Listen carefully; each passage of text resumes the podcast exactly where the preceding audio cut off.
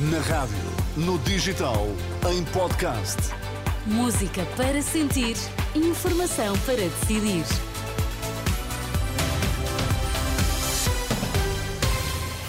Pedro Queiro, o que é que é importante sabermos a esta hora? André Ventura não tem grandes dúvidas. O PSD vai ter de lidar com o Chega, quer queira, quer não.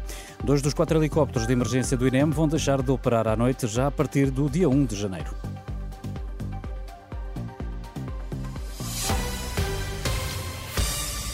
O PSD vai ter de lidar com o Chega se quiser ser governo. André Ventura não tem grandes dúvidas quanto a isso. O líder do Chega traçou hoje um objetivo ambicioso para as legislativas de 10 de março, ficar à frente da coligação PSD-CDS.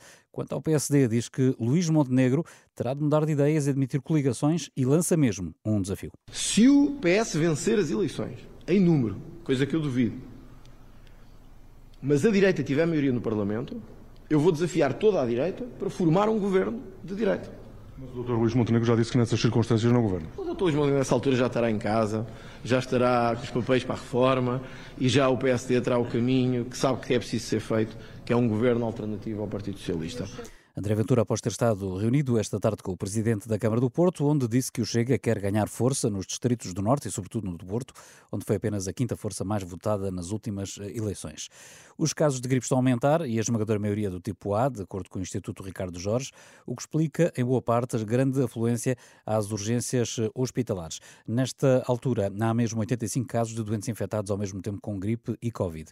Hoje a situação parecia menos complicada nos vários hospitais do país, mas no Hospital de Lourdes, por exemplo, nesta altura, um doente urgente tem pela frente, em média, uma espera de 14 horas entre a, entre a triagem e o primeiro atendimento médico. Ainda voltando aos dados do Instituto Ricardo Jorge, pouco mais de metade das pessoas com 60 ou mais anos estão vacinadas contra a Covid.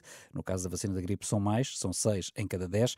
Ouvida pela Renascença, Rita Samachado, diretora-geral da Saúde, lembra que a campanha ainda decorre e mais pessoas ainda podem ser vacinadas. A campanha de vacinação ainda não terminou e, portanto, quem se encontra dentro daquilo que se designa a população elegível deve continuar a vacinar-se. Até agora temos cerca de 2,2 milhões de pessoas vacinadas contra a gripe e hum, aproximadamente 1,8 milhões de pessoas vacinadas contra a Covid-19, mas ainda é possível vacinarmos mais pessoas dentro daquilo que é a população elegível. Rita Sá Machado, ouvida pela jornalista Liliana Monteiro, admite alargar a vacinação a pessoas com idades inferiores a 60 anos, mas diz que para já essa hipótese não está em cima da mesa. Em vez disso, insiste no apelo à população para que se proteja e evite idas eh, desnecessárias às urgências. Dois dos quatro helicópteros de emergência do INEM vão deixar de operar à noite já a partir do dia 1. Os aparelhos que operam a partir de Viseu e Évora passam a funcionar apenas eh, no período diurno. Durante a noite, o serviço vai ser garantido por duas viaturas médicas de emergência e reanimação. Quanto aos outros dois helicópteros baseados em Macedo Cavaleiros e Lolé, esses vão continuar a operar 24 horas por dia. A situação deve manter-se assim no máximo durante seis meses, até que fique concluído o concurso público internacional. O Governo pede à Global Média que assegure os pagamentos dos salários dos trabalhadores da TSF, JN, DN e o Jogo. O Executivo que diz que se vive o empobrecimento da democracia admite desencadear mecanismos para que o Fundo de Garantia Salarial seja acionado.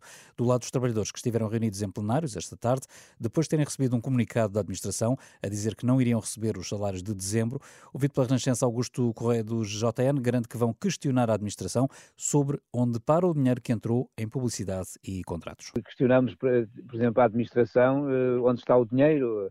Uh, entraram certamente, queremos a indicação que entraram milhões de euros, ou mais de um milhão de euros, ou perto, ou passa de um milhão de euros indicações que temos de, de publicidade, de, de contratos, os jornais continuam a ser vendidos, o grupo continua a trabalhar, nós continuamos a trabalhar, chegamos ao fim de, ao dia 28 de dezembro recebemos uma comunicação da empresa a dizer que neste momento não tem dinheiro para garantir os salários.